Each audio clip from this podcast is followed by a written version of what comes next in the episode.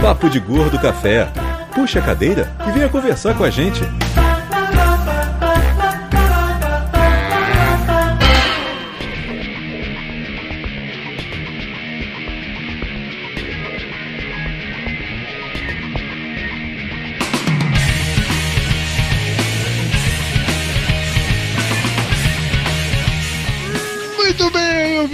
Estamos aqui de volta para mais um emocionante episódio do Papo de Gordo Café. Aqui é Dudu Salles. Aqui é Mayra Moraes. Aqui é Lúcio Luiz.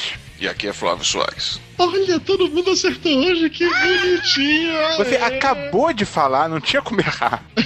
É só, porque, você- é só porque você falou que a gente nunca acerta, a gente resolveu acertar agora. No próximo a gente vai cagar do começo ao fim. Que bom, que bom. Fico feliz com isso, vocês acertaram dessa vez.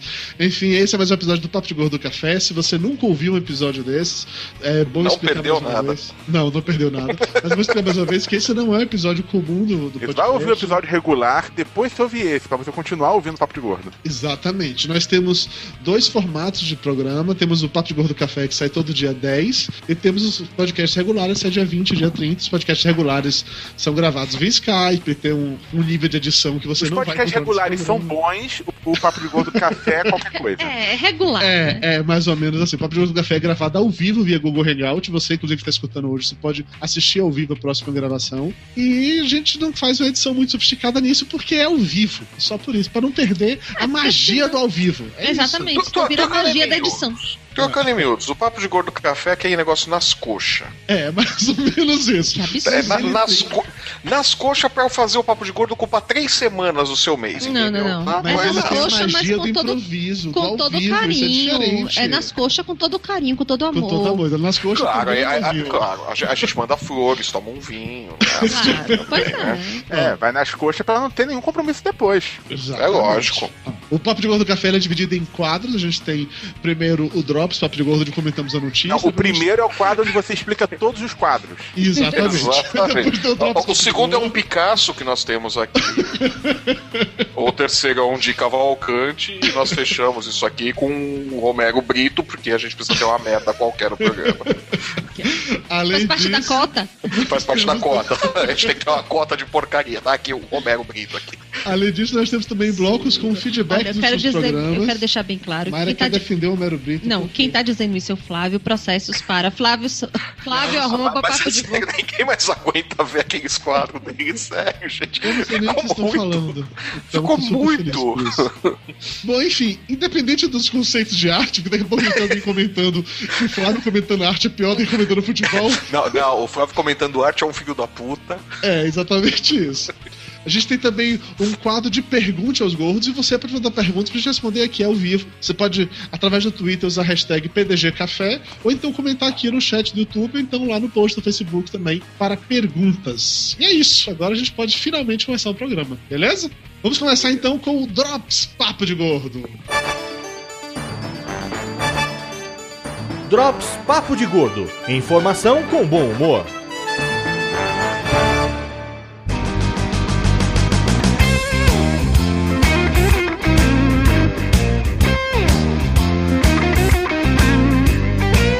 Quero dizer que quem escolheu essa notícia foi o Lúcio. É, o Lúcio escreveu essa notícia, o Lúcio escolheu essa notícia. A notícia é o seguinte: muita musculação pode ser sinal de bingolim pequeno. Olha a vingança com a galera da academia.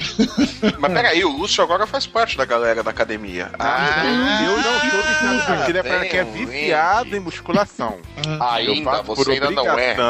é diferente de quem é viciado em Você, musculação. você lá ainda não é viciado. O tríceps, o quadríceps, o pentíceps dos outros. Ô, Lúcio, por Você, favor, você ainda sobre- não é viciado, Lúcio. O Fala vício novo. quando o pinto começar a diminuir. Não, depois que eu fiz a cirurgia foi exatamente o contrário, mas a gente fala quando for o papo de gordo sobre o assunto. É, melhor não, Lúcio. Espero que você nunca fale sobre o seu pinto. absurdo. Nunca, por favor. Fala-nos apenas sobre a notícia. Fala sobre os pintos dos outros. Vamos lá. Assim que eu abri aqui o. Enquanto A isso, a gente tá falando que aquele jogador de futebol que apareceu na foto, ele não faz musculação, né?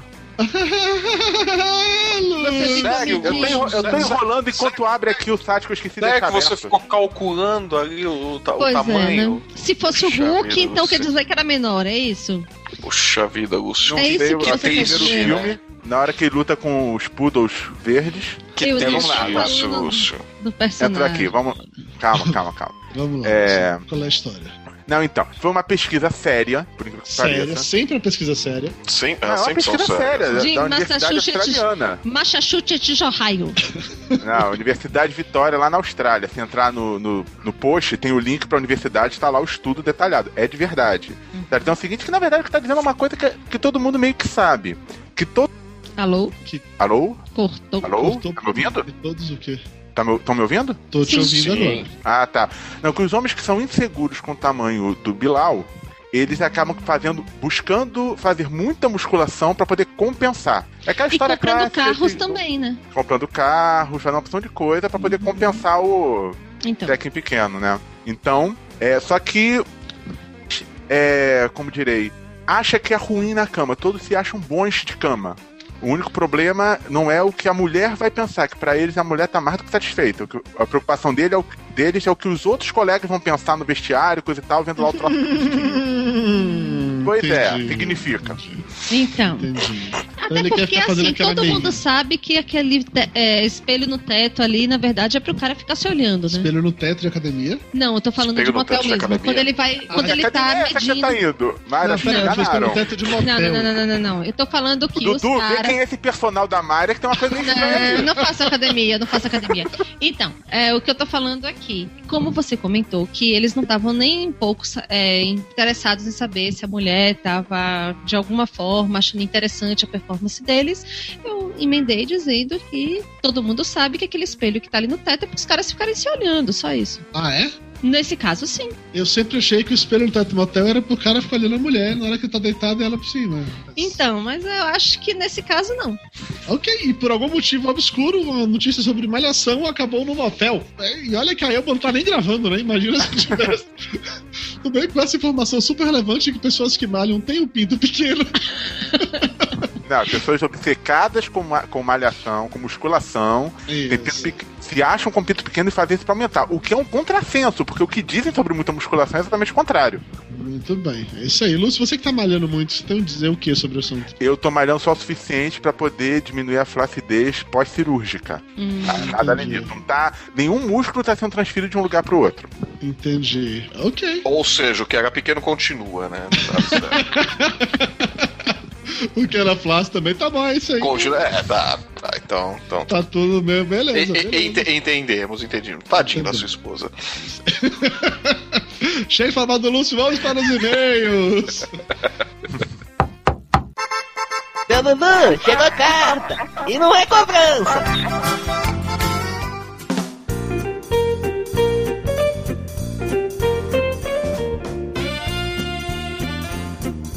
Começando agora com os e-mails sobre o episódio de Elvis Presley. O Alexandro Félix ele fez um mega comentário lá no post dizendo o seguinte: Vamos ver agora o seu poder de edição de comentários. Vamos lá. Sou Eu um coloco, ouvinte, sou ouvinte muito legal. sou ouvinte recente do Papo de Gordo e fã de Elvis Presley. Devido a isso, ouvi até com mais atenção o episódio 115, o qual tem- pensei se tratar de uma homenagem ao cantor popularmente chamado de Rei do Rock. Porém, mesmo entendendo que o podcast tem uma gorda grande veia cômica, de certa forma fiquei decepcionado com a quantia de informações erradas. Ih, Então, antes de continuar, basta falar o seguinte: a gente sempre dá informação errada, faz parte. Não, cara, o cara é ouvinte recente, não tá acostumado. É, tá certo, tá tudo bem, tudo bem, é verdade. Citando somente alguns pontos para o comentário não ficar muito extenso. Elvis gravou seu primeiro disco supostamente para dar de presente à sua mãe em 54, mas o Sr. Sam Phillips não encontrava-se na gravadora. Apenas sua secretária, que apesar de estranhar o jeito tímido do rapaz, ficou impressionada com seu jeito de cantar. Elvis voltou após um ano para gravar um segundo disco, daí conheceu o dono da Sun Records que o chamou em uma oportunidade e que achou que uma nova música daria certo em seu estilo. Porém, não gostou do resultado, mas resolveu investir no rapaz, chamou alguns outros músicos conhecidos, eles ficaram tocando por algum tempo juntos, até que certo dia, em um intervalo, Elvis começou a brincar cantando That's Alright Mama, Sam Phillips ouviu, ficou impressionado e pediu para fazer aquilo de novo para gravarem, e daí surgiu a lenda e tal. Então, quem contou essa lenda foi o Ok, eu confio plenamente no Ok nessas paradas de música, mas eu te confesso que eu não tinha informação. Mas é que isso. também tem, tem algumas histórias dessas mais antigas que algumas fontes vão dizer de um jeito, outras fontes vão dizer de Sim, outro. E sim, são sim. fontes, não deixa de ser uma fonte confiável, é apenas. É, independente, na verdade, você, diferente. você pode nunca ter visto isso na fonte que você. nas fontes que você conhece, mas pode ter alguma outra fonte, como alguns outros pontos aqui. Diga, Maíra. você É. naquele É, mas tempo não se registrava assim também tão acuradamente É, as coisas, né? coisas, é. Mas Diga, não, é mais ou menos, o- mas não é mais ou menos o que o Ock falou, isso aqui? Foi tá mais dizendo? ou menos isso, que chegou, ficou lá, só que ficou. Ah, não é. ficou to- tocando, ficava ali como aquele menino ajudando as coisas. Era mais ou menos isso, não era É, só, exatamente só não jeito, foi com essa precisão de detalhes, que foi, encontrou a secretária, depois voltou, um ano Hum. depois, coisa e tal. É, não- Mas não teve essa história de que o primeiro foi pra gravar pra, pra mãe, tudo que voltou um ano depois pra fazer o Isso. disco. Isso daí eu lembro. Tá ok, até ali a informação O ah, tá, conceito geral beleza. tá. Ah, é, no geral, o que o Ock disse foi É. isso mesmo, mas ok. Outra coisa Tá. aqui. Priscila e Elvis realmente se conheceram na Alemanha. Porém, ela nunca chegou a conhecer sua futura sogra, pois a senhora Gladys morreu ainda enquanto Elvis serviu o exército. A gente não falou que os dois conheceram. A gente, na verdade, Eu fez piada sobre o fato de que a mãe morreu, porque o Elvis chegou em casa e falou: Mamãe, essa é minha noiva. A mãe morreu. Mas a gente fez só apenas uma piada. A gente não falou que os dois conheceram de maneira nenhuma. E é contado que foi dito, Elvis voltou da Alemanha ainda sem sua futura esposa, que só foi para os Estados Unidos alguns anos depois, após muitas promessas de Elvis ao pai da garota. Aliás, o velho não aprovava em nada o namoro dos dois. Afinal, o que um homem de 24 anos iria querer com a garota de 14? Ok, nós realmente falamos, a gente achava que o pai queria porque ele era famoso, mas. Sim. É, tá, ok. Mas até aí o da, o da volta É. também dela com ele pro- pros Estados É, Unidos. mas a gente falou mais na uma sacanagem. suposição. É, a gente falou na sacanagem. A gente não falou com base em nada, em nenhum fato, mas ok. Aqui ele vai. Ao contrário do que foi dito, Elvis tinha sim um ótimo talento como ator. Nossa. Isso pode ser visto Ganhou vários seus quatro primeiros filmes Claro. que fez antes de ir para o exército. Love Me Excelente. Tender, Love You, Jailhouse Rock, King Crowley, blá blá blá. Este último, inclusive, era para ter sido interpretado por James Dean. Porém, Que é outro morte- puta ator. Porém, devido à morte do ator e antes que ela soubesse cara. substituí-lo. É, então, assim, olha, cara, Bom aqui ator é eu questão sinto de opinião. muito- é, eu sinto muito discordar de você, mas Elvis não era um puta ator, não. Você pode achar que você é muito fã dele, mas não é. É. Depois daquela gravação, eu fui assistir filmes de Elvis, inclusive, eu reassisti exatamente o Jailhouse Não, Rock, não, não. e ele não é um bom Não ator, tem cara, mas não é mesmo. E Ele é comparar, ele, é- ah, ele era um puta bom ator. Inclusive, aquele papel, ele roubou do James Dean. Não. Oh, que ator, hein? Cara, Nossa. o Elvis ele é tão canastrão, mas tão canastrão que ele faz o William Shatner parecer um bom ator, cara. Eu só, eu só tenho Não, isso. não exagera também. Não, não, não força, não. Não, não. O Elvis pelo menos canta, né? O Shatner não, né? Shatner, Rocket Man. I'm a Rocket mais do que eu. Man. Mais um aqui, ó. Não é de conhecimento dos fãs nada sobre Elvis usar fraldas geriátricas em qualquer período da vida. Então, hoje, inclusive, no jantar, eu tava presenteando o Oki, que foi aniversário Como a dele. fralda geriátrica? Não, Não. um Também. livro chamado... Devemos pegar o livro para ler a passagem? Não precisa, eu- a gente citou isso no programa. Não precisa, quem tiver curioso, compra no link do post. Isso, vai ter o link no post. Que, que são. Como é? Grandes Mortos do, do rock? Como é? Esqueci o nome do livro O agora. livro dos mortos do rock. Isso, Livros dos Mortos do Rock. Em que aquele trecho a gente leu no programa, em que fala lá exatamente da dieta do Elvis, no parágrafo anterior, ele cita que o Elvis usava fraldas por baixo dos seus. Que não era raro ele, ele sujar a cama. Isso, sujar, sujar o- aqueles jaleco, jaleco não, como é, kimono que ele usava pra dançar. Então, ele usava fraldas por baixo. Realmente, o livro não fala fralda geriátrica. Não sei se tinha fralda geriátrica nos anos 60, Mas 70. Literalmente fraldas. fraldas. Então, assim, pode ser que nenhuma outra fonte que você conhece diz isso, mas nesse livro, o livro dos mortos do, do, do rock and roll, tá lá dizendo que Elvis usava Olha, fraldas nesses E, momentos. e digamos assim, né? Depois de uma dieta tão balanceada quanto a que o rei do rock tinha, era assim. Vamos dizer que vocês, depois de comer quilos e quilos de purê de batata com Com bacon, bacon, com queijo, Com é, é possível que Mas, mas, mas- mas essa história do Elvis usando fralda, eu já ouço assim, há muito tempo. Sempre que o pessoal se refere a essa fase escrota do Elvis, falam das fraldas e tudo mais. Ou então de sacanagem ou não, mas sempre tem esse negócio da fralda.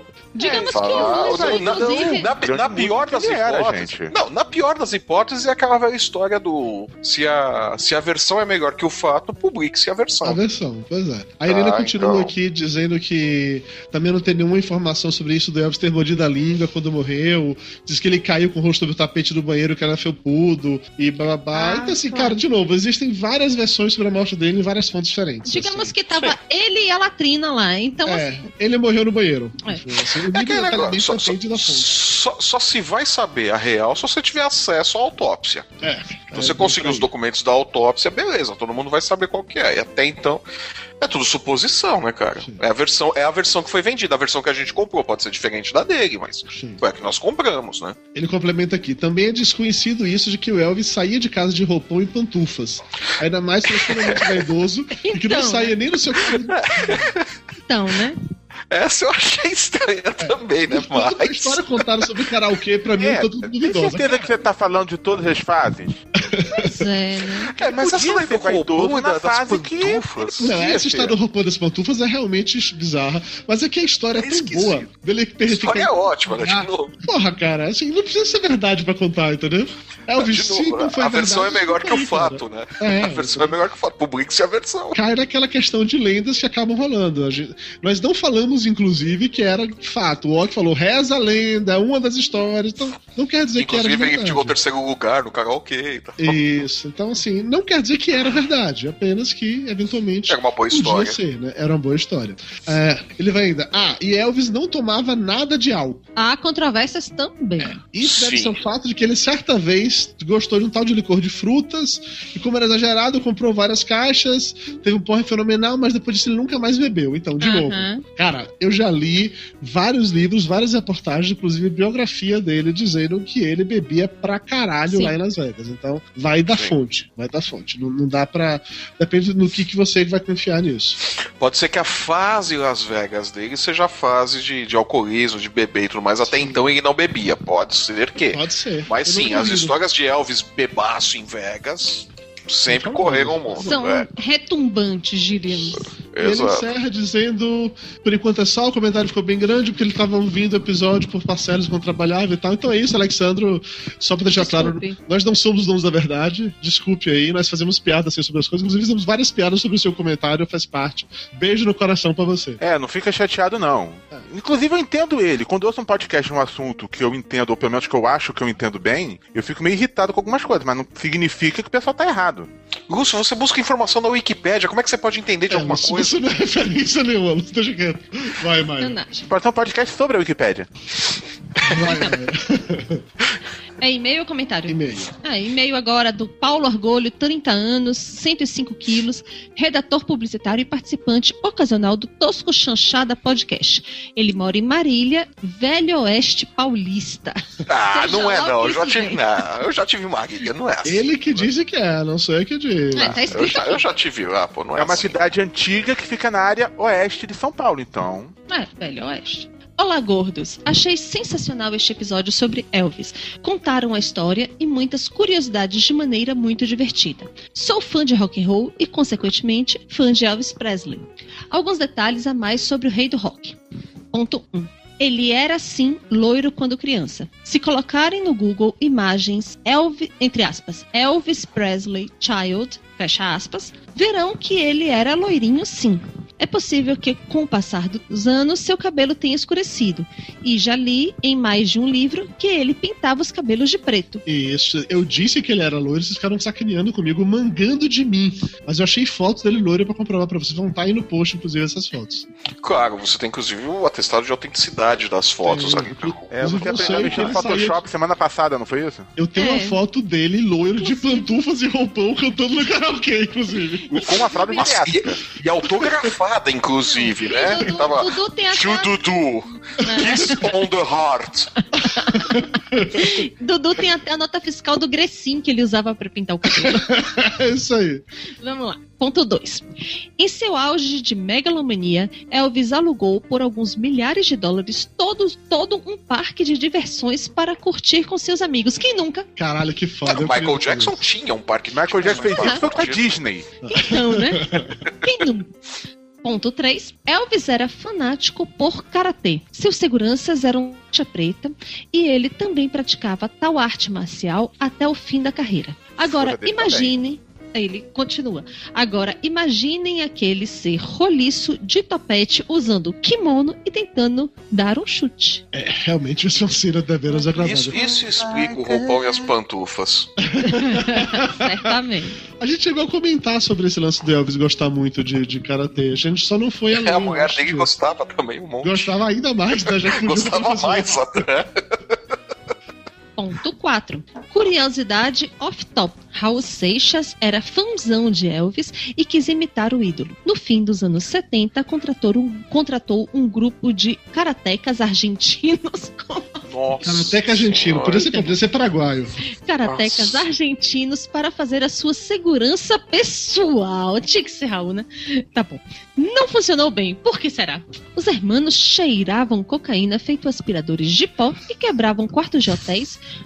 para, que, para se divertir. Acabaram dando prejuízo para o maluco, beleza. Cara, imagina assim, pro próprio Raul achar que os caras cheiravam cocaína feito aspirador de pó, imagina o quanto esses argentinos não cheiravam, né? Só imagina.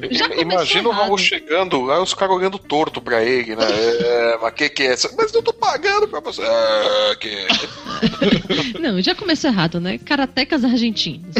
Nada a declarar. Ele finaliza.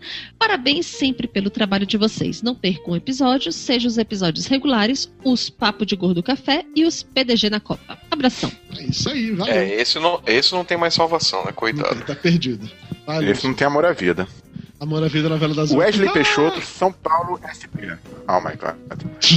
É, Wesley Peixoto, São Paulo SP. Boa tarde, locutores de peso. Muito bom o cast 115. Respondendo à dúvida do Dudu, Elvis era mesmo louro. Tome Porra, cara. Dudu, você, você- você pegou quantos e-mails não, falando? é que esse dá mais informações. Esse daqui dá mais Porra! informações sobre o Elvis Loiro, tá? O, o próximo, é só pra ter certeza, o próximo também, né? Olha, Elvis era mesmo loiro. aham. É que esse Puta explica, que olha que legal. hein. Quando eu estou certo, eu quero esfregar na cara de E pior vocês. É, é. Puta merda. É, acontece tão pouco, né? Tadinho, Fábio. é, é. aproveitar, pô. A vitória, né? Anda, Lúcio. É, durante a sua juventude, de tanto usar brilhantina, a tonalidade natural de seu cabelo foi escurecendo. Alves gostou da nova cor e, aos 17 anos, resolveu pintar seu cabelo de preto de uma vez. Já famoso, começou a usar lentes de contato para mudar a cor dos seus olhos. Às vezes usava lentes verdes, mas gostava mesmo das lentes que mudavam a cor de seus olhos para castanho. No site abaixo tem a foto de- do Alves criança e louro. Tem outros músicos também, link no post. É assim, eu nunca Uma das soube histórias que usar contadas a respeito do brilhantina- rei- Eu, eu nunca soube que usar brilhantina escurecia o cabelo, mas como estão falando dos anos 50, 60, sabe Deus que porra tinha brilhantina nessa época, né? Vai saber do que, que era feita a porra da brilhantina, né? pois é, enfim. Ai, Lúcio.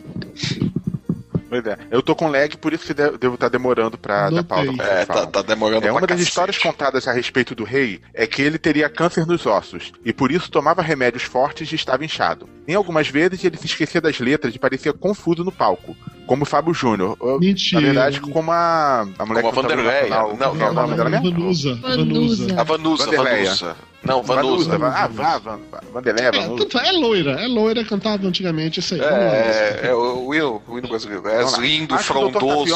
Não gostou do especial do rei.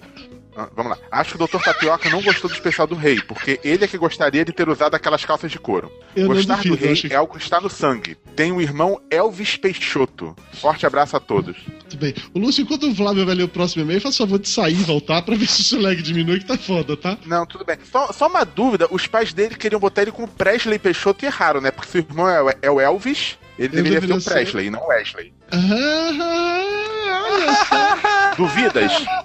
Não, Duvidas? Não duvido. Com tanto duvido. Walt Disney nesse Brasil, eu não duvido, não. Eu não duvido também, não. Ô, Walt Disney. Walt Disney é um grande nome, porra. Vai lá, Flávio. Vamos lá.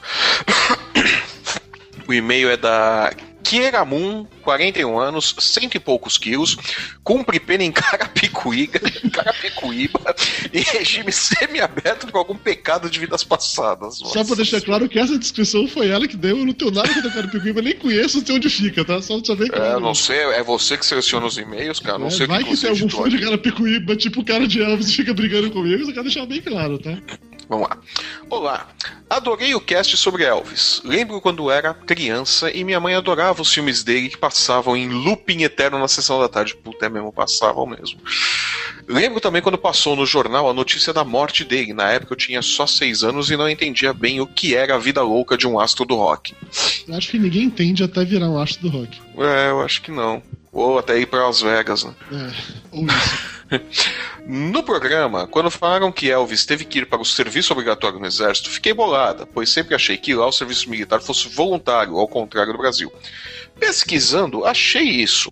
O Exército dos Estados Unidos atualmente é uma força feita totalmente de voluntários. Por um lado, isso resulta em soldados de alta qualidade, porque todos, na verdade, querem estar no Exército. Sim, eles são profissionais praticamente.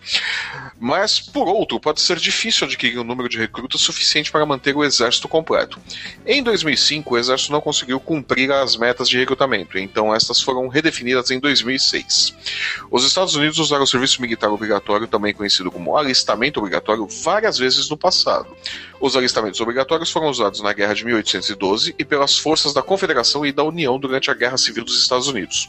Foi instituído novamente durante as guerras mundiais e usado durante a Guerra Fria, entre o fim da década de 40 e o início da década de 50. A única vez que o alistamento obrigatório foi usado em tempo de paz. E foi nessa que o nosso Elvis teve a sorte de ser convocado. É, assim, O último- sorte, é, é, a gente já comentou É, sobre sorte isso. entre né? aspas, foi como ela colocou aqui. Ah, Não, não, sim, Não, é, a gente já sim. comentou sobre isso. Foi, ele não fez nada demais mesmo, assim. Ele foi lá, preencheu o papel e é isso. Sim, ele foi lá cumprir o serviço militar obrigatório, mas. É, de novo, é que foi a forma. É que, é que nós falamos, é, eu entendi o que, que aconteceu aqui. Que nós falamos no programa que o Elvis foi pelo serviço é, militar obrigatório. Obrigatório. E realmente, os Estados Unidos há muito tempo não se tem serviço militar obrigatório, é voluntário, por isso que as Forças Armadas deles são, tem aquele grau de profissionalismo que, que nós não- não temos, que outros E aqui países só tem um bando de menino de 18 anos que chora porque não sobrou. Exatamente. Exato. É por aí. Exatamente, exatamente. Então é, é a diferença, mas fica essa coisa, né? Fica um troço meio estranho. Nos Estados Unidos, serviço militar obrigatório nunca foi, tal, mas teve um período que foi. Eh, o último ocorreu em 1973, durante a Guerra do Vietnã. Desde 1980, os Estados Unidos usam um sistema de seleção de serviço para registrar todos os homens que alcançam a idade de 18 anos. Esse sistema é projetado para facilitar ao governo encontrar e recrutar os soldados se um alistamento obrigatório for restabelecido. Contudo, ninguém foi processado por não se registrar desde a metade da década de 80. Beijos e sucesso a todos. Muito bom, muito bom. E-mail agora do Fernando Frutuoso, 31 anos, de São Paulo. Posso rir um pouquinho? O sobrenome é muito legal, né? Frutuoso. Então. Imagina quantas piadas ele não, não ouviu na época da escola se chamar de Frutuoso. É, eu acho que a gente não vai conseguir pensar em nenhuma inédita, mas vamos lá. A gente tenta. Podemos tentar. Vai lá, vá pensando enquanto eu vou lendo o e-mail dele. Fala galera do Papo de Gordo. Achei muito legal da parte do Dudu em lembrar do meu e-mail enviado no longínquo Papo de Gordo 65 de 2011, falando sobre a a dieta do Elvis descrita em O Livro dos Mortos do Rock. E fiquei contente em colaborar com a parte de conteúdo do podcast, especialmente pela minha colaboração não ter sido no momento cultural. Ó, Então, cara, isso Agora aqui eu é vou mérito. procurar do- e-mails antigos seus pra usar no momento cultural só de sacanagem. Ó, eu faço isso. Eventualmente a gente recebe e-mails com algumas informações legais sobre coisas que podemos usar no futuro e eu realmente deixo isso salvo lá pra referências. Esse seu comentário sobre o Elvis estava salvo no meu e-mail há muito tempo. Eu não esqueci disso. Quando o programa do Elvis surgiu, eu fui lá buscar essa informação na hora. Até porque na época eu ainda não tinha esse livro, que agora eu já tenho, o livro dos mortos do rock. Eu recomendo pra cacete. Vai ter link no post pra comprar ele, diga-se passagem, tá? É, esse tipo de informação você não esquece, né? Agora, comprar um cinto que é bom, tu nunca lembra, né? ah, Flávio. O que é mais importante? Saber o que o Elvis comia ou comprar um cinto? Porra. Ah, bom. Ah, né? Depende de quem tá vendo o teu cofrinho, né? Como não é mais um problema meu, Continuando, como quero continuar a colaborar, lembrei de mais uma história do rei. Quando vocês citaram o encontro do Elvis com os Beatles e com o Led Zeppelin, lembrei do lendário encontro dele com o Eric Clapton.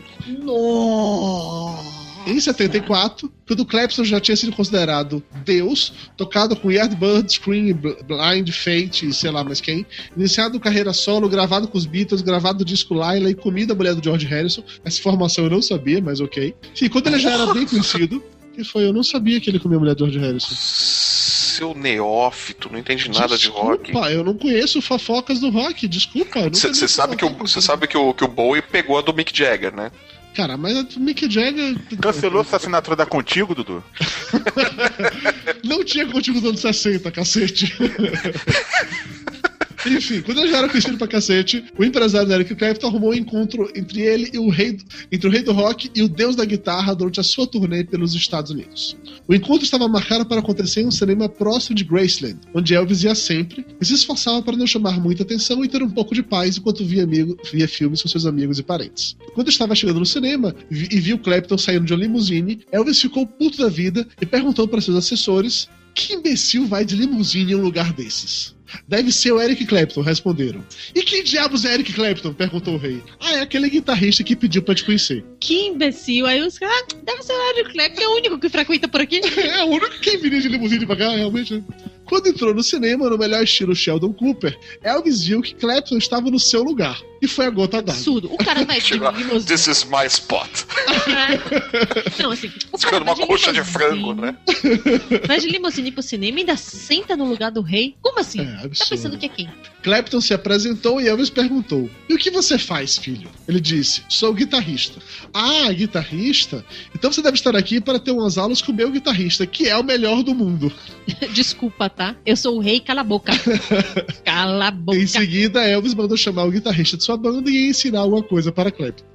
Já ouvi essa história acabando bem, com Elvis elogiando o Clapton, dizendo que ele até que é um cara legal, e outras versões em que o Elvis enche o saco do Clapton até ele ir embora pra casa deprimido e humilhado. Não lembro qual é a oficial. Então, o amigo Alexandro que comentou Alexandro, avisa aí, por favor. É, por favor, comente qual, qual é a versão oficial, ou se isso existiu mesmo, ou se é apenas loucura do Fernando Frutuoso. A gente não tá trolando, não, a gente realmente tá perguntando, tá? É, nós não sabemos de verdade, não é E sacanagem. ficamos curiosos, sacou? Eu gostaria de saber como é que essa história acaba. E assim, né? Já perguntaram quem é o idiota que vem de limusine pro cinema, não sei o quê. Eu acho mais fácil acreditar que o Elvis deu uma chapuletada no Clapton e vai, vai pra casa. Vai-te embora, some daqui. Mas eu Agora, acho tão e me- absurdo a ideia do Clapton ir de limusine pro cinema. É, Parece tão não a cara do Clapton Ele já era isso. famoso, entendeu? De repente ele não Mas tinha era o único lá. carro que tava na garagem, o resto tava sem gasolina. Não, não devia ser a cidade dele. tava, pô. sei lá, na- no rodízio. Ele chegou de avião e foi pra alugar um carro, alugou uma limusine. É, aí a gravadora, ele ligou pra gravadora e falou: Ah, tô precisando de uma carona pra ir É, ali no cinema, sim. mandaram a limusine. É possível. Fora que assim, estamos falando de um Clapton pré. É, como é o nome? Tears in Heaven, né? Então, podia ser, ele podia ser diferente naquela época. Enfim. Uhum. Mas como ele não era gordo, não muda o Pouco importa. E-mail da minha amiga Isabelle Prado, que não foi eu que selecionei, quero Não. deixar. Semioticista, acho tão bonita a pessoa ser Eu semioticista. também acho. Eu não sei o que faz semioticista, mas eu acho legal. 26 anos, 6 quilos mais magra que no programa de fim de ano. Como? Ah, é a primeira pessoa que gravou o papo de gordo e perdeu peso, hein? Pois é, olha Pois só. é, né? Depressão é coisa séria. Então, vamos lá. É, Sempre que falam de Elvis, lembro da minha mãe. Ela era fã dele e adorava assistir os seus filmes quando a Band ainda os apresentava. Minha irmã também gostou um pouco de Elvis. Na época da animação Lilo e Sti- Stitch, ouvíamos a trilha sonora do filme e havia muitas músicas do Elvis lá. Foi uma época bem divertida. E essa animação, inclusive, é bem legal. Gente, acho que não, não falamos dela no Não. programa, mas é bem não, legal. acho e- que não. Mas quem que tiver curiosidade, tem o presente. link no post pro DVD ou pro Blu-ray, seja lá o que É. estiver vendendo. Não, mas sério, é muito bom mesmo, é muito bom, é um filme bem legal e assim, a música do Elvis tá presente lá. Isso É, o ET vi- vi- vira fã do Elvis, começa a imitá-lo, é bem divertido. muito divertido. Ela continua. Mas a minha principal referência de Elvis é o filme Elvis e Eu, que o SBT sempre apresentava durante as tardes.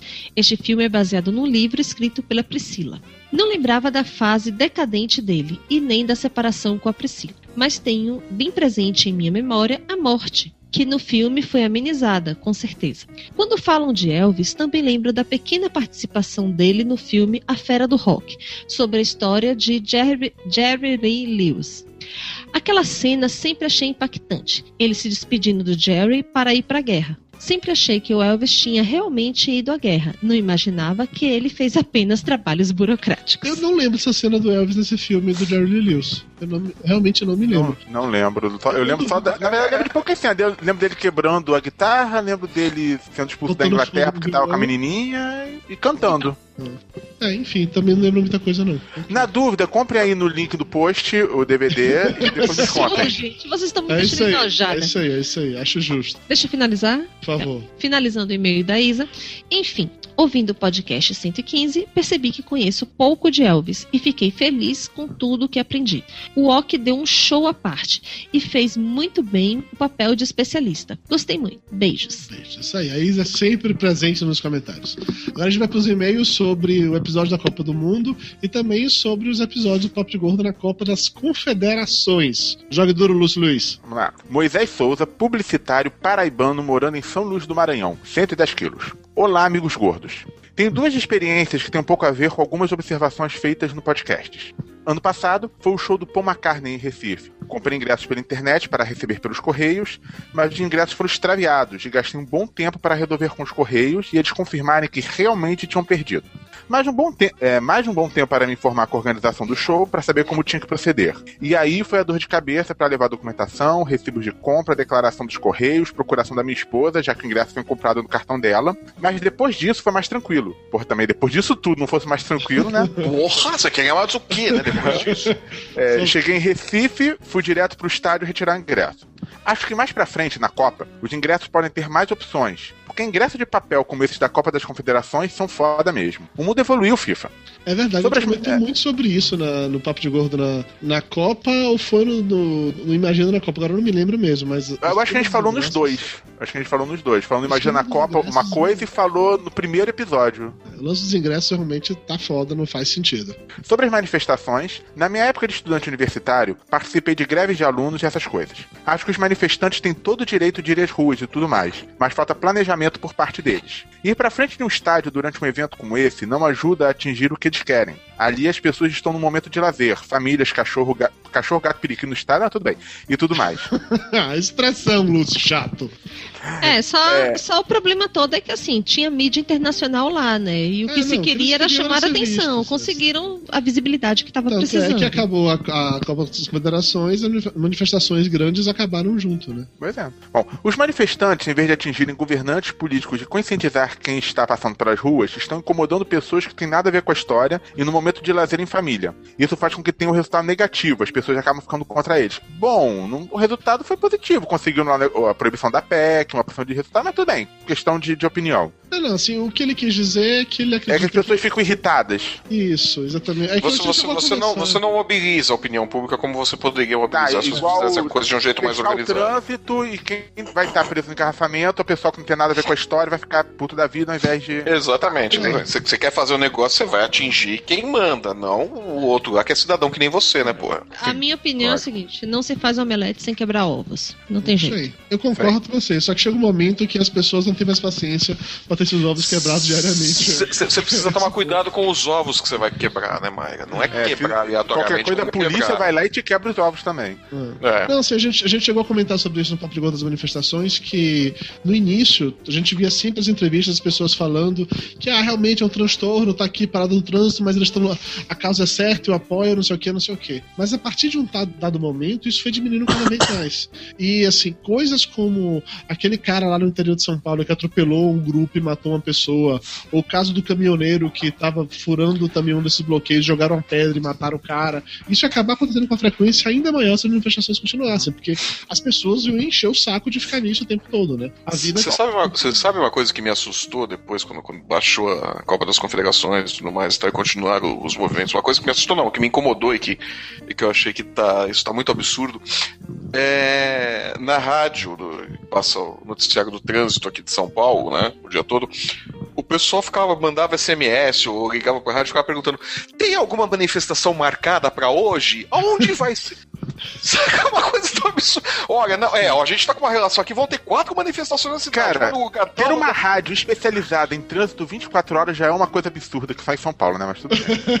É, mas Vamos lá você não finalizar conhece, aqui o você- e-mail do. Você não Não, foi o trânsito de São Paulo, né? Não, uma, uma vez que eu tava, passei por São Paulo pra ir pra Santos foi útil. Levei mais tempo pra cruzar São Paulo do que pra chegar do Rio em São Paulo, mas tudo bem. Vamos lá. Planejamento e objetividade. Só pra fechar o e-mail. Planejamento e objetividade são essenciais até pra protestar, fica a dica. E só pra deixar claro, apoio as reivindicações dos manifestantes. O custo de vida tá foda mesmo. Grande abraço e tudo de bom pra vocês. Lá, Flávio Soares, próximo e-mail agora. Próximo e-mail é do Alexandre Miranda, de Curitiba, diretor de arte, 30 anos. Fala pessoal, a respeito da obra aqui em Curitiba, vale citar que o estádio é particular do Atlético Paranaense, então continuará sendo usado normalmente depois da Copa, ao contrário do que disseram. Eu não lembro a gente ter falado que não iriam usar o estádio do A gente Não, falou não, de vários não, é- estados, pode ter O que, o que misturado. acontece é, situações. a, a- a gente, a gente tava falando que os estádios serão elefantes brancos, tá? O do Atlético Paranaense, ok, tá, vai ter lá o estádio, mas o que vai ser construído em Manaus não vai ter clube pra É, ficar jogando lá. sim. O de Brasília não De vai ter clube pra ficar Sim. jogando lá, tá? Tudo bem, do Atlético Paranaense é particular. E mesmo assim, o Atlético não tem volume de jogo pra manter o estádio lotado o tempo todo. São os campeonato regional, mais o brasileiro, e se entrar em alguma outra competição, Copa do Brasil, e tal, não tem tanto movimento assim, como não tem o do Corinthians, como não tem todos os outros. Ou vai alugar para show ou vai virar uma massa falida, né? Não tem jeito, mas vamos lá. Ah, e também tem aquele negócio lá, tudo bem, ele é particular, mas quem que tá bancando a reforma? É o Atlético ou é o governo, né? Ah, ele já era um estádio semi-pronto e moderno, então não existe preocupação quanto a prazo. Hoje está 70% concluído, apenas com adequações do tal padrão FIFA e o número de operários passou de 100 para 500. A previsão de entrega é em dezembro. Lembrando que ele será o estádio mais barato da Copa, 230 milhões. Ah, ficou barato mesmo. É, parabéns, parabéns. Foi É, barato, em, tá? em virtude do, do, do um bilhão que vai sair o Itaquerão, né? Ah, ficou barato um bilhão mesmo. e meio de Brasília, né? Pô, vamos lá. Pensando também no uso pós-Copa, ele terá um teto retrátil visando o clima de Curitiba e será um local multi-eventos, com shows internacionais, eventos de UFC, etc. É o que eu tô falando, se não mantiver isso daí, o estádio não vai funcionar pra nada, né? Mas que em Curitiba rola essas coisas assim. Não, Curitiba assim, é um, é um centro que tem movimento pra isso, mas Manaus, por exemplo, não vai rolar, velho. Não vai ter movimento pra isso. Acho Mato Grosso ser pior que Manaus, cara.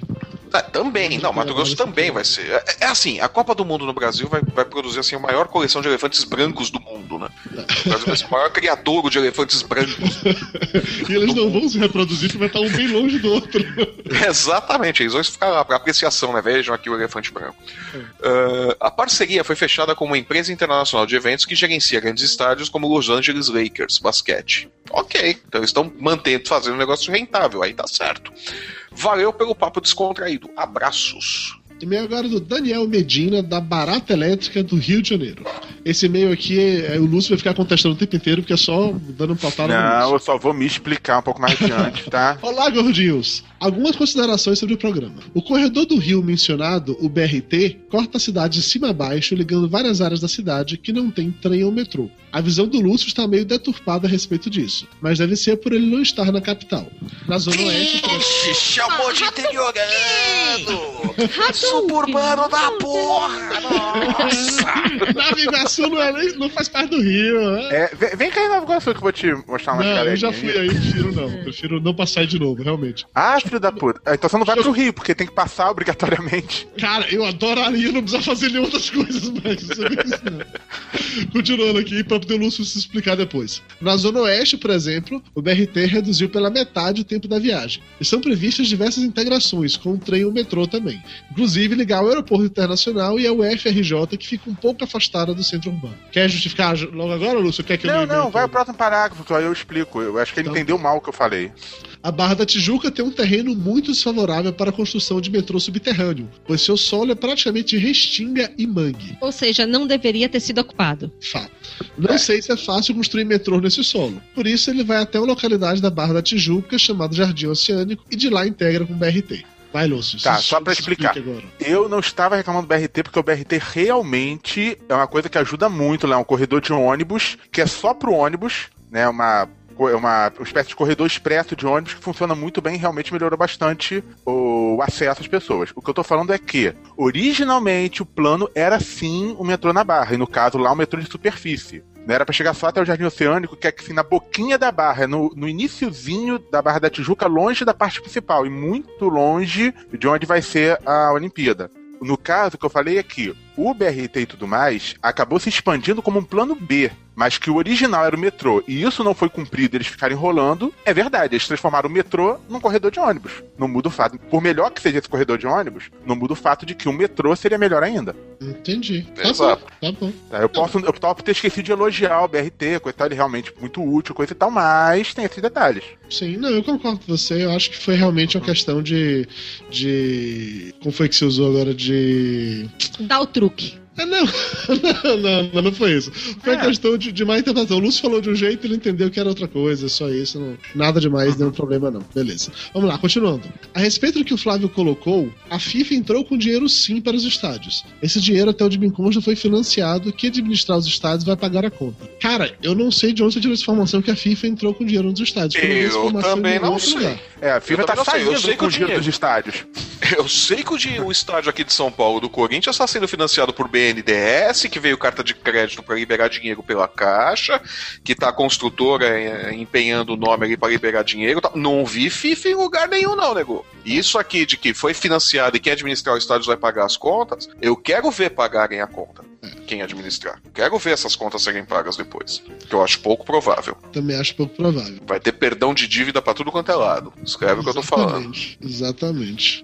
Em relação ao Parque Aquático do Maracanã e o Parque de Atletismo, o Célio de Barros, ainda não foram demolidos. Ouvi falar que o parque aquático não seria, mas poderia ser trocado pelo Maria Lenk, no Recreio dos Bandeirantes, construído para o PAN. Descobri que o Mas parque. peraí! Como assim vai destruir o negócio do PAN? E o legado do PAN, porra!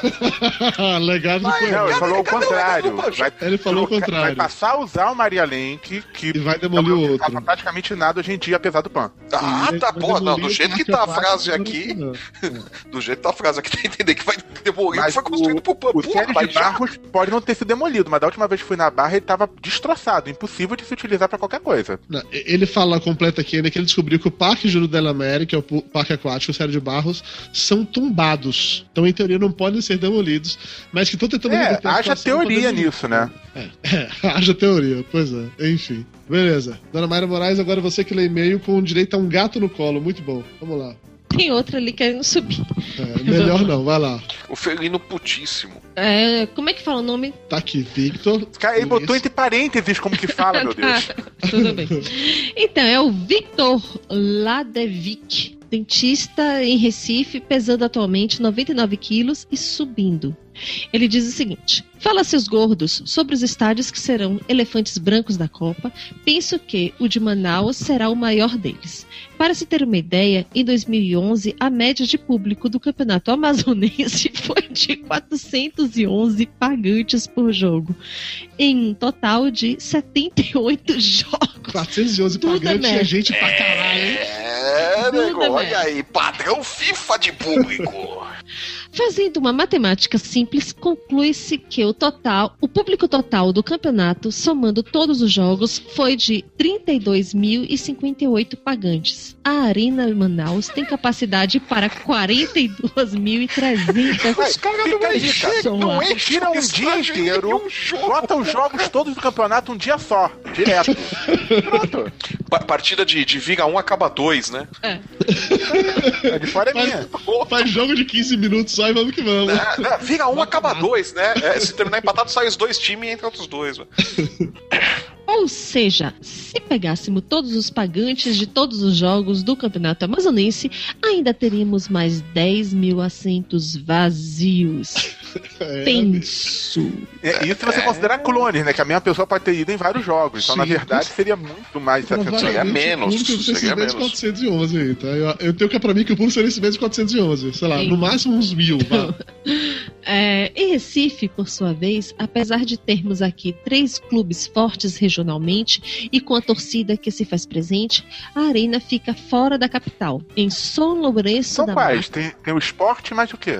Tem o Náutico, tem o Esporte Tem o Náutico e tem o Santa Cruz. e qual? É o Santa Cruz, isso. Ah, tá, Santa Cruz. Então, a arena fica fora da capital, em São Lourenço da Mata, região metropolitana de Recife. O torcedor do Náutico, super acostumado a ir andando atrás para os af... andando Atrás, é ótimo. Não é o trio elétrico, não, Mayra, calma. Não é, é- não é em Salvador, é em Recife. É em Tem Recife. gato me atrapalhando aqui. Vamos lá. O torcedor do Náutico, super acostumado a ir andando para os aflitos, terá que mudar sua rotina e pegar ônibus mais metrô mais ônibus, se não quiser correr o risco de enfrentar o trânsito das ruas de acesso e pagar 20 reais de estacionamento. Torço para que não. Mas penso que a Arena Pernambuco é a que mais corre o risco de virar o Engenhão. Um estádio bonito, moderno, porém que não enche nunca devido à dificuldade de acesso.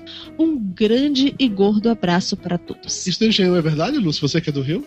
Realmente Cara, é o bonito. Engenhão é um acesso horrível, pior que o Maracanã, são ruazinhas pequenininhas e fecham todas. O único acesso a transporte público é de trem. E o trem do Rio é aquela coisa bem bonitinha. O trem Bem do legal, subúrbio que é bem simpático. Entendi. Ao invés de fazer um lugar com acesso de metrô, coisa e tal, igual o Maracanã, que o acesso é ruim, mas chega de metrô, então tá beleza. O Engenhão é uma bosta pra, pra chegar. Caralho, ok. Vai lá, Lúcio, meio da Miriam agora. Miriam Moreira, de Belo Horizonte, Minas Gerais. Oi, pessoas. Ontem estava bem brava por causa das manifestações aqui de Belo Horizonte. Ontem, no, no dia que ela escreveu, né? ela mandou e-mail, claro, não foi ontem, então. dia da gravação. Exatamente. É, cenas de campo de guerra mesmo. À noite, quando o pessoal voltava do Mineirão, vi um monte de policiais aqui do lado do meu prédio. Tinha muitos mesmo, tipo uns 50 ou mais. Meu prédio fica bem próximo e os policiais estavam aqui observando o pessoal passar, sem fazer nada, além de algumas abordagens para verificar mochilas ou coisas do tipo. Do nada, as pessoas que estavam voltando começaram a xingar e ofender esses policiais, que não fizeram nada, enquanto estavam aqui para causar qualquer tipo de revolta. Olhando os policiais da minha janela, dava muita raiva das pessoas ofendendo sem necessidade nenhuma esses homens que simplesmente estavam fazendo seu trabalho. Claro que sei que tem muitos casos de abuso de força e coisas do tipo, mas não dá para considerar que todos são assim, seria o mesmo considerar que todos os manifestantes são vândalos. As pessoas esquecem que quem está trabalhando nem sempre concorda com o que está fazendo, que são empregados de um sistema cretino que paga mal, que não dá estrutura e nem muitas condições de trabalho, que estão fazendo um monte de horas extras para conseguir acompanhar esse monte de manifestações, fora o trabalho de rotina de bairro e as outras ocorrências. São pessoas que têm os mesmos problemas que qualquer um de nós.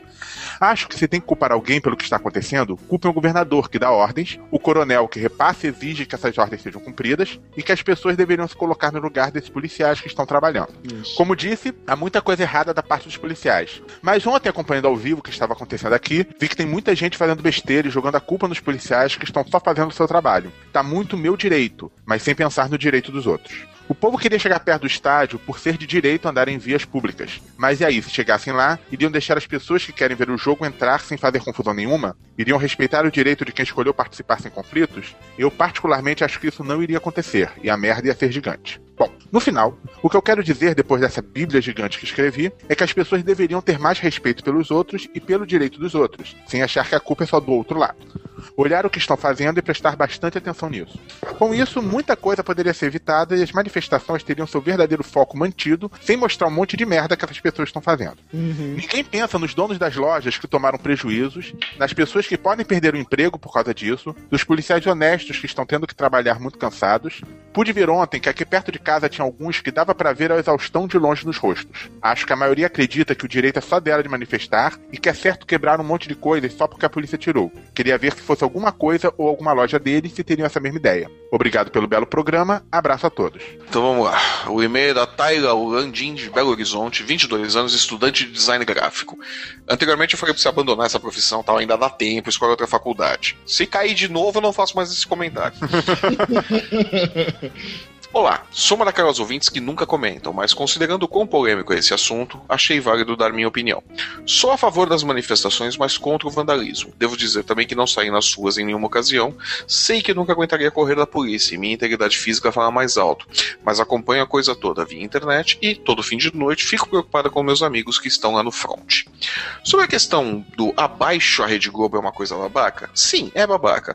Mas lembre-se que vocês estão lidando com, em geral, adolescentes, aborrecentes e pessoas bastante despolitizadas, que não sabem a diferença entre partidarismo, anarquismo, ditadura, representatividade e etc. Pois é, tanto é que tem uma- alguma fábrica no Rio de Janeiro que faturou uma grana violenta com as máscaras do V, né? Sim. Também tem uma raiva contida dessa galera que ataca todos que falam mal dela. A mudança rápida de posicionamento da Rede Globo também é motivo para irritação geral. Não acho que estão todos, não acho que estão certos quando atacam fisicamente uma pessoa que representa uma instituição que os desagrada, mas estamos falando da famosa massa, e lidar com a massa sempre foi complicado, principalmente quando ela não está unida por um ideal, mas por uma insatisfação generalizada. É aquela coisa da liderança que a gente sempre falou, né? Sim, e o lance do pessoal se comportar comportamento de manada. Tem É, mas, mas, mas é, aquela- é, e é aquela coisa de liderança, né? não tem liderança. Quer dizer, tem liderança na hora de falar com o prefeito, mas na hora que dá merda não aparece liderança. Aí é fácil, né? Vamos lá, concordo com vocês quanto aos retweets sem critério. Uma coisa que aconteceu aqui em Belo Horizonte no dia 15 ou 20, estou na dúvida, foi que, depois da reação violenta da PM para dispersar os manifestantes, surgiu a, bota- a boataria de que teriam pessoas presas dentro da UFMG e que elas estariam sendo assassinadas pelos policiais. Ficou a noite toda isso e até foi parar nos TTs mundiais. Como tenho amigos na passeata, fiquei doida. Gostaria de prender as criaturas que criam uns boatos desses. Puta, mas isso não tem o menor cabimento um negócio desse. Mas eu lembro muito do dia que tava rolando as pessoas comentando isso. Toda hora mandavam um reply pra mim. Eduardo Salles, ajuda a denunciar. Os PEMs estão matando as pessoas que estão presas na FMG. Agora quero falar do motivo que me levou a escrever este e-mail, que é relatar um pouco sobre a situação na minha cidade. Em Belo Horizonte, a primeira passeata, dia 15, foi muito tranquila, foi a famosa passeata exemplar.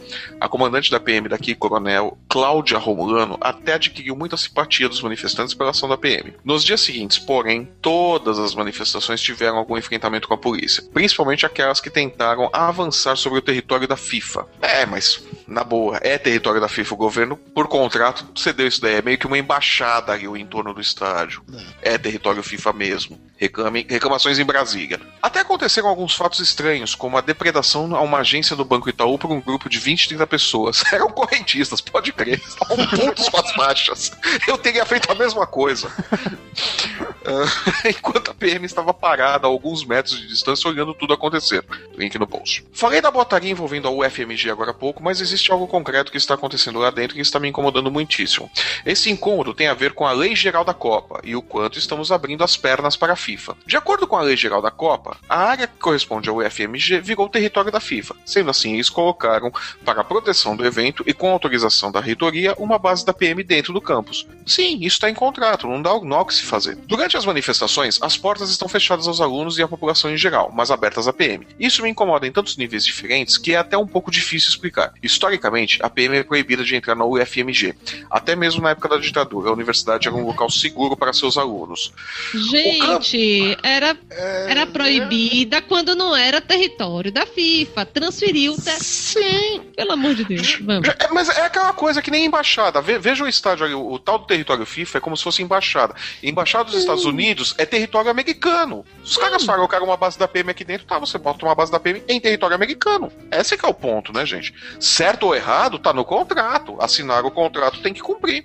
E, eh, e o pior, quem assinou o contrato não tá nem mais no poder hoje em dia. Então, Ele tá bem escondidinho é. quem assinou o contrato. não Pois é, tá quietinho, né? Tá- tá É, bem quietinho, Pois né, é, então passagem. assim, reclamações no 13 terceiro andar. É, pois é. É, e, esse negócio de que não tá no poder hoje em dia é controvérsia, mas tudo bem. É, tudo bem. Aí tem que provar, né? Vamos lá. Eh, o campus ser utilizado hoje como base de operações para a PM e para o Exército chega a ser triste. Mas no Então, contexto tá certo. Só para terminar, quem está organizando as manifestações aqui é a COPAC, Comitê dos Atingidos pela Copa, que inicialmente tratava só dos direitos daqueles que perderam as casas por causa das obras relativas às Copas, mas que adotaram toda essa movimentação. É, A tem isso Copac. também. Muita gente perdeu as casas por conta das obras da Copa. A gente acabou não falando sobre isso nas manifestações, porque, Sim. por mais surpreendente que apareça, não era esse o grupo mais numeroso nas ruas brigando. Sim, pois é. Ah, né? Isso, né? Pois é. as desapropriações. E ainda vai ter mais, né? Em São Paulo. Em São Paulo tem um, tem um curioso, né? Só um, um parênteses, né? De. Saiu uma matéria de, um, de uma reportagem grande, acho que foi na Folha, não lembro que jornal. De um operário da obra do Itaqueirão que está trabalhando na obra e que vai ser, e que vai ter a casa dele desapropriada logo, logo por causa da obra. Você vê a- a- Nossa. a- como é incoerente o negócio. Ele mora ali do lado, ele trabalha na obra e daqui a pouco essa obra que ele tá trabalhando, que tá no sustento dele, vai desapropriar a casa dele. E ele não sabe pra onde ele vai. Saca? É, é- é- é muito, muito maluco esse negócio. É, é muito absurdo. É, a COPAC deseja convocar pessoas especializadas para, nas próximas assembleias, proporem reivindicações viáveis para as seguintes áreas: 1. Um, transporte. 2. FIFA e grandes eventos. 3. Saúde. 4. Educação. 5. Moradia. 6. Polícia. 7. Reforma política. 8. Minorias políticas. 9. Democratização da mídia. E 10. Meio ambiente. Gente, Ou é muita seja, coisa. né, é mais do que uma plataforma para presidente da República. Exato, é, é coisa demais. Eu acho que esse é, que é o problema. É muita coisa pra discutir, gente. Não, não vai, não é, não é o caminho. Tem que discutir, tem, mas é coisa demais na agenda. Ainda está super vago, mas pelo menos estão tentando organizar alguma coisa. Se me perguntarem, daria foco à reforma política, com certeza. Mas enfim, se vocês tiveram paciência para ler até aqui, eu tive. Agradeço. Ao contrário de Dudu. Ao contrário de Dudu queria cortar metade do e-mail Desculpa, mentira. por causa da conexão de merda dele. Beijo do coração essa linda que tá me fudendo. É depois, é, depois você reclama quando você fala, né, que eu reclamo sem motivo. E se o e-mail ficou um pouco confuso, me desculpo. Todos os dias acontecem coisas novas e minha opinião sobre todos esses movimentos ainda está meio confusa. Hoje teve o pronunciamento da Dilma quanto aos cinco pactos e ainda não se sabe o que vai mudar daqui pra frente. Veremos. Boa sorte com os haters e obrigado pela atenção. É, realmente, os cinco pactos e pronunciamento mudou tanta coisa até agora, né? Tanta Nossa, coisa. Gente, só uma coisa teve. rápida que na confusão acabou passando, o centésimo comentário foi durante a queda do Dudu. Foi do Fernando Simões falando, tá só você e o Flávio. Eu, perguntei quem eles estavam vendo, coisa e tal. tire isso do contexto e fica qualquer coisa. ok, chega de e-mail, vamos logo pro Pergunte aos Gordos. Ei, posso fazer uma pergunta? Pergunte aos gordos. O quê? Tostines vende mais porque é fresquinho ou é fresquinho Se eu porque faço vende um mais? podcast, Qual é eu o queijo que eles usam no arroz à Por que, que existe luz Mas dentro da geladeira, do mas não Por que mais existe que dentro mergulho do no congelador? 50 pizzas. Você já comeu pipoca com Como eu chiclete? faço pra mudar Mas minha foto do é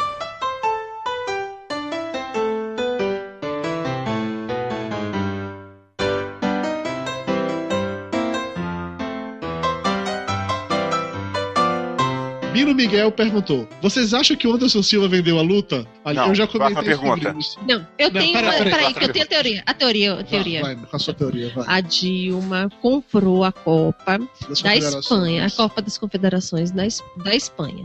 E aí precisou vender a luta do Anderson Silva para cobrir o cheque pedra- predatado que ela deu para o time da Espanha, entendeu? Eu acho que faz todo sentido do mundo. Eu acho que faz muito sentido, realmente. Isso. Foi, foi a melhor teoria da conspiração que eu já vi até agora. Perfeito. Foi a pergunta. melhor. João a Bosco coerente. pergunta: Lúcio, João é sério que Bosco? você é casado? João Bosco. Lúcio, é Caraca, sério eu que vou você é nosso casado? ouvinte, que maneiro. Lúcio, é sério que você é casado? Sim, vocês foram no meu casamento, vocês são testemunhas. Mas o João Bolso tá perguntando, entendeu? Eu não entendi por que o João Bolso quer Não, eu saber tô se pedindo você pra é vocês. con- Tô pedindo pra vocês confirmar. Vocês são O testemunhas. João Bosco tá interessado, ele curte um ursão, vai saber, né? Eu Ô, João Bosco, eu, eu não sou dançando. peludo, não. então, né? Enfim, sabe Deus. O Juan Carlo Waits, outra pra você, Lúcio. Lúcio, na sua opinião, para que uma visão empresarial seja bem elaborada, você acredita que ela deve ser datada ou não? Eu acho que eu não entendi a pergunta. Eu não entendi a pergunta também. Não entendi a pergunta. Responde qualquer coisa, Lúcio. Vai, responde uma. uma- Responde sim. É, segundo meus estudos ah, no MBA de Getúlio Vargas, eu diria que não entendi a outra pergunta, cara, na boa. Ok, beleza. Responde sim, ele não vai entender a resposta e fica tudo em casa. 42, pronto. O Danilo Maciel perguntou: cadê o gibi e quadrinho do Lúcio e do, e do Flávio com Abril? Responde, Flávio. Responde. Flávio. Quando, quando o Flávio terminar de desenhar, ele vai ficar, ó, Não, legal. responde direito. Quando o Flávio terminar de redesenhar tudo porque achou que não tava bom o suficiente. Fora as páginas que eu redesenhei e redesenhei de novo porque não estavam boas e estou redesenhando novamente. Mas agora faltam só quatro. É, muito bem. Olha só, pouco. se der tudo certo, eu entrego esta semana, no máximo na segunda-feira, o gibi prontinho pra, pra ir pra gráfica. Então Aham. há, há chances de em agosto termos o gibi em banca. Mas o atraso é culpa. Agosto de Deus, né? É. Mas o atraso, a responsabilidade é toda minha pelo atraso. Eu Muito fiquei, bom. demo- eu fiquei redesenhando e redesenhando e redesenhando. Muito bem. Então a gente já sabe, tá atrasado, a culpa é do Flávio vai sair. culpa é minha. Mas vai ficar show de bola, muito bom. Compre pelo link do post. Se não tiver link no post, compre onde for. Isso, importante é comprar.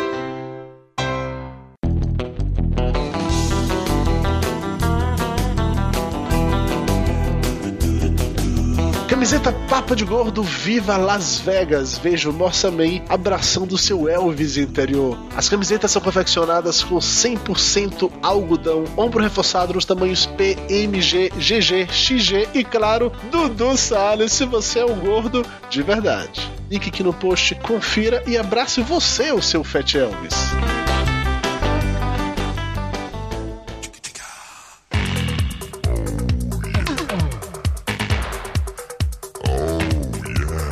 Vamos agora para os abraços. Começando com um abraço pro Michael Westphal, Israel Del Duque, que foram os primeiros a comentar nos casts passados. Pra Bárbara Caruso, que nos convenceu Nos através. conheceu. Desculpe. Licença. Agora tem que virar o monitor, ok. Pra Bárbara Caruso, que nos conheceu através do namorado dela e hoje em dia não perde nenhum episódio. Um abraço pro Anselmo, que sugeriu uma nova estampa para as camisetas do Papo de Gordo. Pra Adriana Couto Pereira, Pra Dilson J. Santos, do Farrazine, que pediu pra avisar que a edição 4 já foi lançada, tem link aí no post. eu fiz Pro o Rod- download. Ah, Pro Rodrigo Figueiredo, que acha que os protestos começaram com os 20 centavos, mas à medida que mais pessoas entraram, sem ninguém perceber, se tornou um movimento anarquista. De certa forma. Um abraço pro Eduardo Souza, que diz que a polícia é a força de controle urbana e não o exército, e que eles têm que saber como lidar com a situação, com a Verdade população, verdadeira. Verdade verdadeira. Sim. Pra Rebeca Agra, que pede pela criação do programa Cozinha do Elvis. Eu adoraria fazer esse programa, sério. A gente precisa. É, vamos, vamos botar um, um topete no, no Flávio, ele fantasiado de Elvis do lado do Dudu. Porra, As Flávio, se você do Elvis. topasse vestir de Elvis, a gente faz esse programa e grava fácil, Flávio, sério. Se a gente Agora, montar só- um roteiro, se a gente montar um roteiro que presta, eu faço. Pô, Rafa, beleza. Vamos fazer cozinha do Elvis, Flávio vestido de Elvis cozinhando paradas bem bizarras. Tá fechado aí, vai rolar. É, abraço o Marcelo Dantas, que achou decepcionante os episódios do Gordo na Copa e fez piadas dizendo que nós estamos certos e milhões de brasileiros estão errados. Obrigado, Marcelo. Ah, obrigado por reconhecer. certos. É. Obrigado. Nós também sabemos que estamos certos. Abraço pro Samuel Varela. Pro Emerson. Pro Alexandre Gomes. Pro Marcelo Luiz, que não é fã de futebol, mas ouviu o Papo de Gordo na Copa e gostou muito da parte falamos das manifestações. Pro Jonathan, que disse que não concorda com muitas das nossas opiniões, mas ainda ama a gente. Oh, que bonitinho. Um abraço pro Arcano Mephisto, nome bonito e contrassenso também, que é ou era fã do Mano Menezes. Alguém Pro Alexandre, pro Alexandre Salles, que ouviu o PDG na Copa, mas sempre pulando a parte sobre futebol. Acho digno. Acho digno. Aperta três vezes que o botão pula dois minutos. A gente fez isso também. Abraço pro Kio Caio César. Pro Ronaldo, que fez piada nos chamando de reacionários. Mas eu sou real. Eu acho que não foi piada, mas tudo bem. É, um abraço pro Vitor Andrade, que acha o Flávio muito chato quando tá comentando sobre futebol. O Flávio é chato em qualquer momento. É, pois é, minha, espo- minha esposa acha que eu sou chato o tempo todo, então. Você acha só sobre futebol, tá, tá no lucro. Liga pra mim depois. o Emanuel Leal Brandão, que chamou a atenção pro quanto erramos feio em todas as nossas previsões dos jogos. A gente nunca acerta, porra! Qual é a novidade? É estranho se a gente acertasse alguma coisa, porra. Nunca acerta, cacete. E um abraço pra todo mundo que mandou e-mail, que comentou nos últimos episódios, que acompanhou o Papo de Gordo na Copa ao vivo, que acompanhou esse Papo de Gordo do Café ao vivo, até porque a gente caiu algumas vezes aqui, a gravação foi toda truncada. Valeu, galera, muito obrigado pela presença de vocês, muito obrigado pela audiência de vocês. A próxima gravação será no dia 8 de agosto, também às 22 horas, ou um pouco atrasada, depende, esperamos que não atrase mais. E é isso, chega, beijo no coração de todos e até o dia 20 com mais episódio inédito do Papo de Gordo, aquele que é regular e não um hangout, tá bom? Diga tchau, Mayra. Tchau, Mayra. Ela adora fazer isso. Até. Beijo, tchau, Tchau, tchau. acabou.